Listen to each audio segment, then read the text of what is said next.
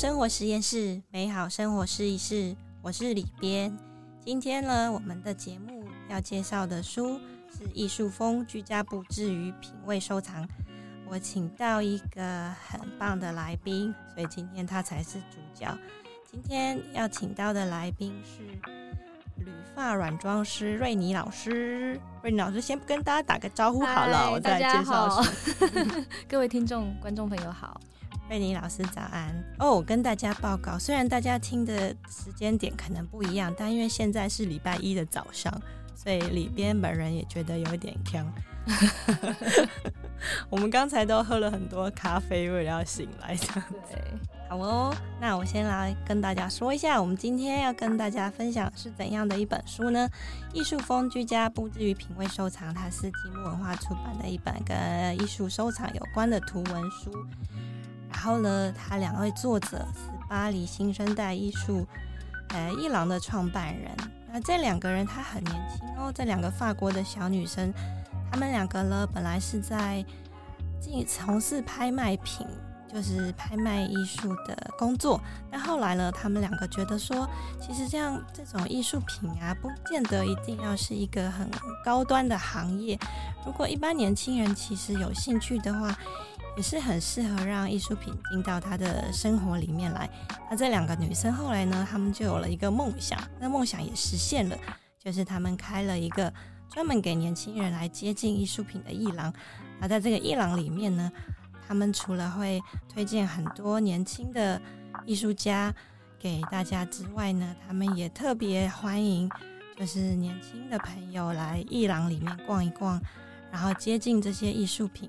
然后去感受说呢，艺术品其实并没有离他们很遥远，其实甚至也不会很贵。比如说你买一幅画，有可能其实跟你买一双鞋是差不多的。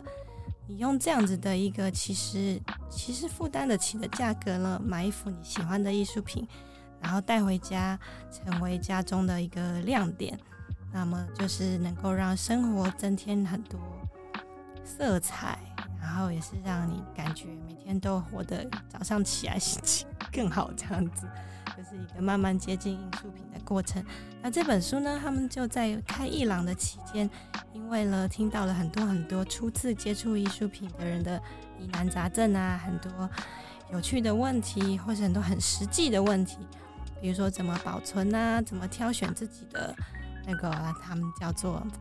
命定的命定的艺术品。怎么样知道自己适合这个东西？怎么样知道这个东西摆在家里到底对不对劲呢？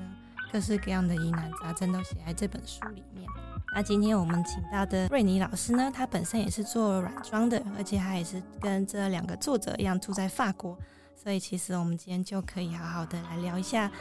啊，瑞妮老师自身的经验，还有跟这本书之间的连结。那我们就请瑞妮老师先介绍一下自己好了。Hello，大家好，我是瑞妮。嗯，我真正开始做软装哦，大概是五年五年前，五年多前。好，那在这个之前，我是呃一直都是求学，这都是在艺术领域，纯艺术领域。然后接下来是设计，所以呃在做软装之前，其实我也是接触了空间啊、色彩等等的。那真正踏入软装这个领域，就是到居家这个部分，就是大概五年前这样子。但是后来就遇到了疫情，哦，然后先生被卡在法国这样子，所以，呃，这就是为什么我们我现在到了法国变成旅发的软装师，对，因为我们就是在疫情期间回去定居了。老师在做呃软装的工作的时候，所以一开始是在台湾，现在后来才到法国，还是说在台湾的时候其实还没开始？因为我看老师的经历，其实做过超多工有趣的工作，比如说电影场景设计啊，还有一些广告的场景设计。对对对，因为其实那个时候我知道我喜欢，嗯，就是布置这件事情，而且我喜欢对空间有一个想象，但是还没有，因为其实这个领域也很。大嘛，就是空间哦，对空间的想象。那呃不呃电影啊、广告啊这些，甚至展场，因为我在法国那那时候有在展场的公司做过呃，就是工作过。那那时候我们就是都是针对一些非常大型的，像美术馆这样子规模的展览，然后去做一个设计跟陈列。那就是经过了一些不同的呃空间环境，然后到了电影，然后再缩小到呃广告的一个景这样子。所以我后来就发现，其实自己真正想要接触的是人的居住空间。对，其实。会来到居住空间，也是因为之前做过了很多不同的尝试，然后觉得慢慢有找到自己真正想要做的。对，所以老师在两边啊都有做过一些软装的案子，然后我就很好奇说，哎，那我们现在啊，台湾人喜欢的软装跟法国人喜欢的软装有没有一些比较明显能够呃区分，就是觉得最不同的地方在哪里？哦。呃，软装这件事情，我觉得最不同的地方在于，嗯，法国人他们其实比较比较喜欢展现自己，我觉得这个是跟民族性比较有关系，然后以及生活空间，就是法国的空间比台湾普遍大一点点，就是住房子的人可能比较多，然后住小公寓的人可能没有像台湾这么普及。这样子，所以他们比较呃会去规划，就是一个比如说宁静美好的一个角落这样子。那他们软装对他们其实不是什么特别的事情，他们这就是他们生活的一个环节，也就是把居家弄好，就是生活的一个环节而已。它不是一个特别需要去呃怎么讲，好像好像。就是把它跟生活拉开，特别要去做的一件事情，做完就又没有了。对他们来说倒不是，它就是生活的一个态度而已，是一直持续下去的。对，那呃，台湾是这几年有比较在乎哦，在乎生活居家的环境是不是自己喜欢的，是不是真的能够呃对自己呃是有益处的哦，然后把他的居家品质提高，这个就是品质提升。那台湾这几年是有慢慢在注意到这件事情，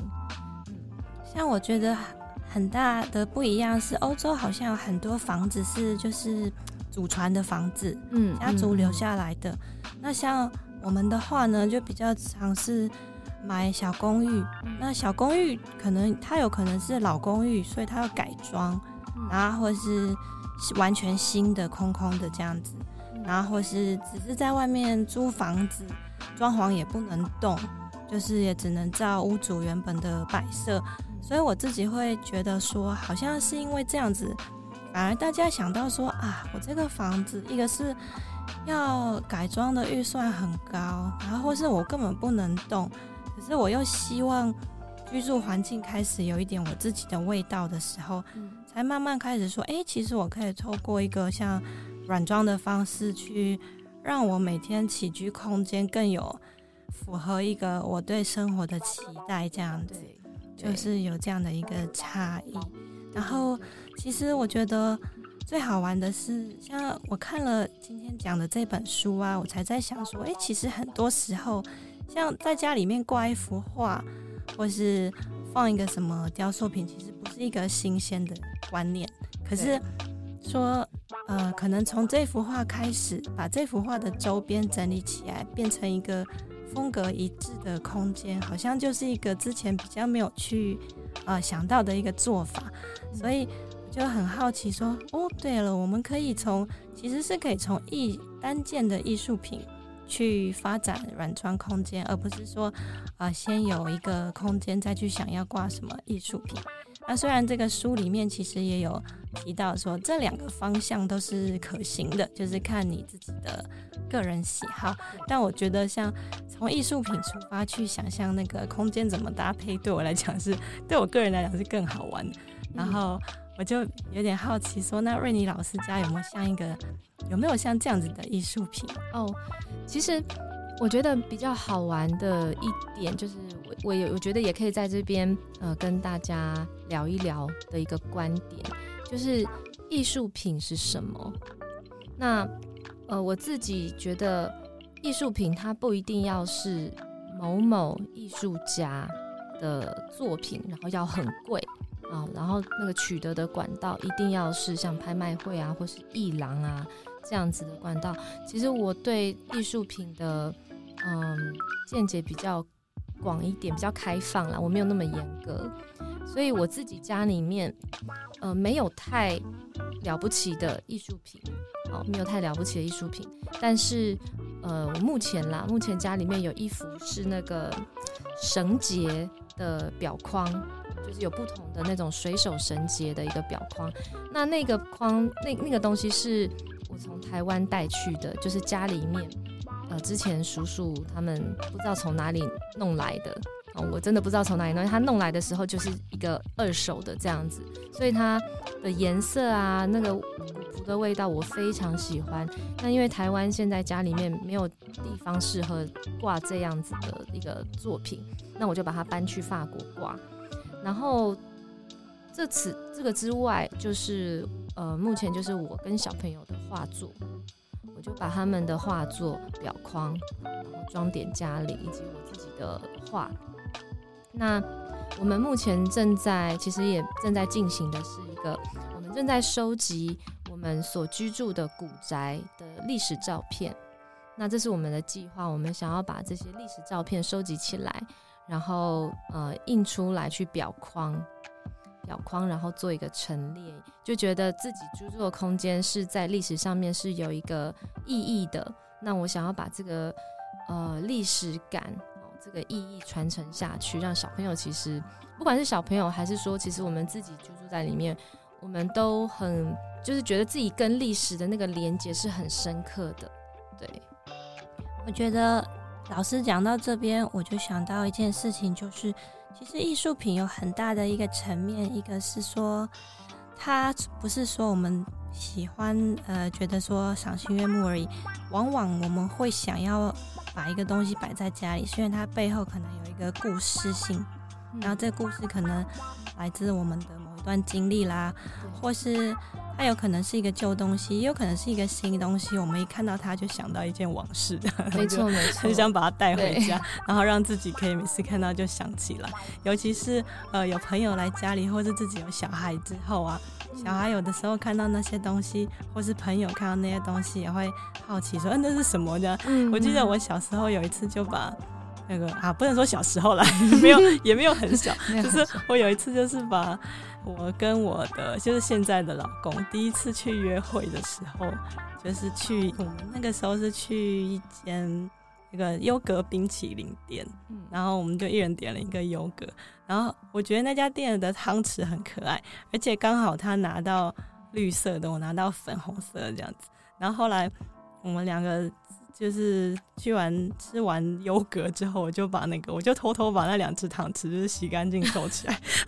后来我就把那两只汤匙拿去裱框这样子。哦。然后现在看起来我就觉得，哎呀，为什么那个时候做一件这么浪漫的事情？因为觉得这个太太有意思了。因为像这样子的物件，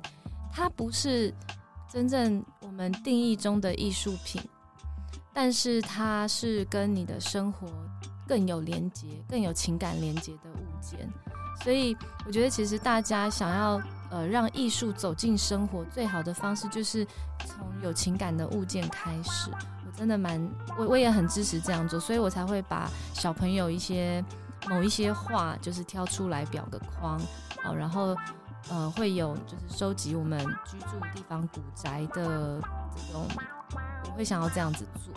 对，因为我觉得那些东西就是比起我上网去订一幅画。来的更有意义。我有的时候，这些生活中的小物件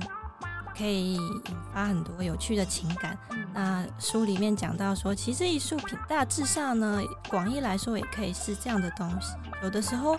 你也不知道为什么，你看到一幅画，就是对它特别有共鸣。然后照照作者的说法，就是说。那就是有一种一见钟情的感觉，对，艺术品就是会有这种力量，就是说，哎，他不知道为什么，他就是勾起了你某种连接。那透过艺术家的，不管是他的技术或是他的文化底蕴也好，那他做出来的这样子的一个作品，其实是除了人能够让你有情感上的共鸣，也可以增加你对美。美丽的东西这样子的一个鉴赏力。那作者是很希望说，我们都渐渐的可以进入这样的世界，让艺术品变成生活中的一部分。然后这时候我就想到，其实现在很多呃人在做软装的时候，他会围绕着一个可能是他家传的艺术品，或是我们刚才说到的一个可能是一个特殊的物件。不晓得瑞尼在工作上有没有遇过客户有特别提出这类的要求，说：“哎，我现在就是想要为了这件艺术品去当做一个主题去做设计。”呃，有，就是我们最近刚拍完的一个案子，它的空间哦黑漆麻乌的，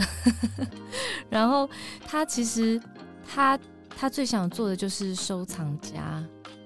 哦，那是他最想做的，只是说现阶段他手边还没有那么多的作品。那我们的软装目的呢，就是在为他准备一个能够拿来收藏作品的空间。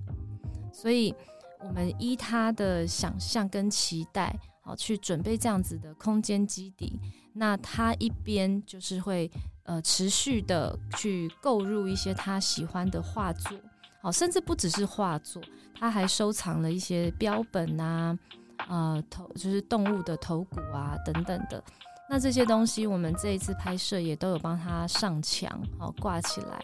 然后也不只是在墙上，好像书中里面有讲到，很多空间你都可以去呃陈列艺术品。它有的时候是放在书架上，有的时候是挂起来，哦，有的时候可能只是靠墙这样子摆着而已。但是那个。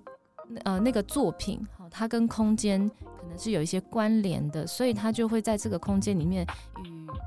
与进去参观的人，就是可以产生一个对话。那我们帮他准备了一个，呃，等于就是可以迎接这些作品的空间。那他慢慢就是在把它呃更加增添越来越多的，就是收藏，这样子就是会呃整个画面空间都会越来越丰富。那这样子，老师安排的空间如果越多，就代表他需要越多艺术品来填满那些。对，因为我们帮他准备了，呃，我们帮他打好了一个基底，那剩下的呢，就是他与作品之间的关系了。这也还蛮有趣的，就是一个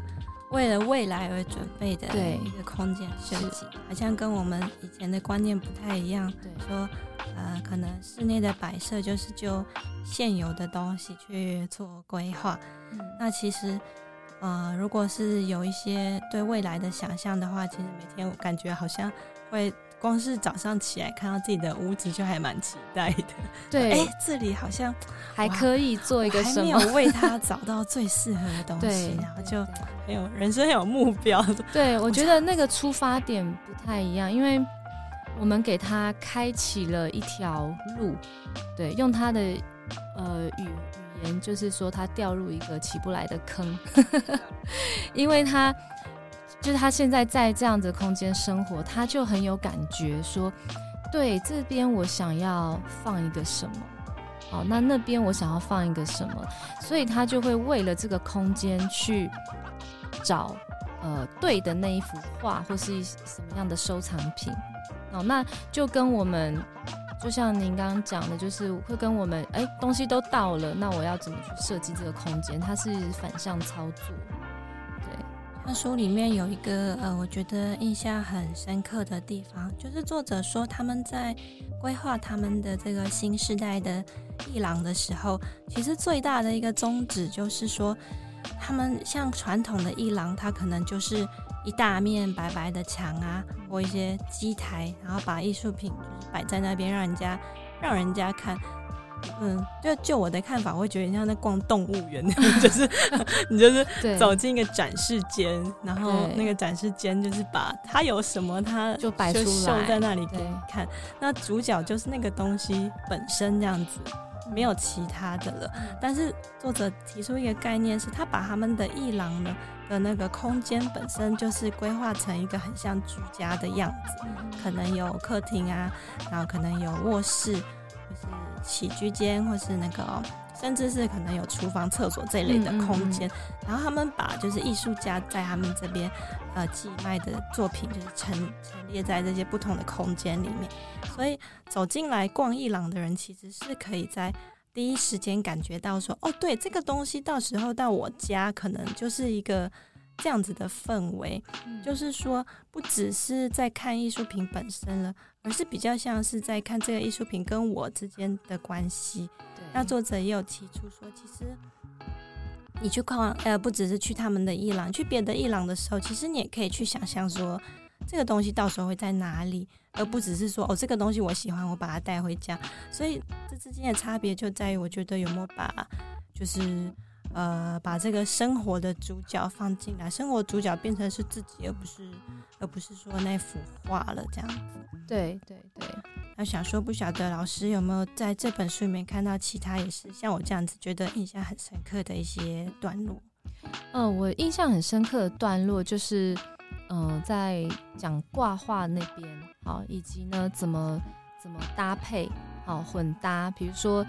呃，怎么样的主题，你可以设定一个主题。像他就有讲到说，当你要挂很多呃大大小小不一样的花的时候，好，你可能可以设定一个主题。那那个主题可能很简单，比如说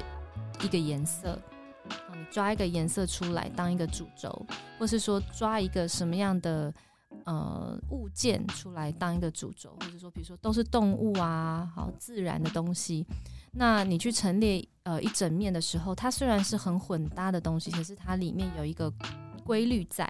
对。那这个部分我觉得是大家可以去尝试的部分。嗯，好啊，那希望呢大家跟我们一样，可以从这本书里面就是看到很多，嗯，让自己也很有感觉，说哦，对，这个东西就是我可以拿来用，我就是原来画可以这样子挂。然后原来艺术品是这样选出来的，然后原来哦，我的生活里面可以用这种方式来融入我喜，就是更多更多，呃，本来想象不到，就是啊，这个屋子里不是只是放锅碗瓢盆，还有放一些美丽的东西。当然，然后每天早上起来都觉得，嗯，今天感觉应该会是不错的一天吧。没错，没错。那最后关于呃软装啊，艺术品啊。不晓得瑞妮老师还有没有什么特别想要跟听众朋友分享的？嗯，就是真的是像那个原文书名说的，它的原文书名是 “Sortant l'art du cadre”，就是让艺术品跳出它的框架，走进你的生活。好，我们要想要跟艺术品拉近空间，首先你要改变对艺术品的看法，那个观点。好，你不要把艺术品想得好像离自己很遥远，就像。呃，里边一开始提到，你可能买一双鞋的价钱，它就是你可以买入手一个艺术品嘛，它不一定是非常呃高价高大上的这种这种距离，它可能就是呃一个你喜欢的东西，它也可以去改变你生活啊，改变你居家的氛围啊，所以我觉得从这个角度先去改变我们对艺术的观点。先拉近艺术跟我们的距离，让艺术走进生活，我们就可以开发掘，其实很多东西都是艺术。谢谢老师，那我们今天的积木生活实验室就到这边喽，跟大家拜拜。谢谢，拜拜，拜拜。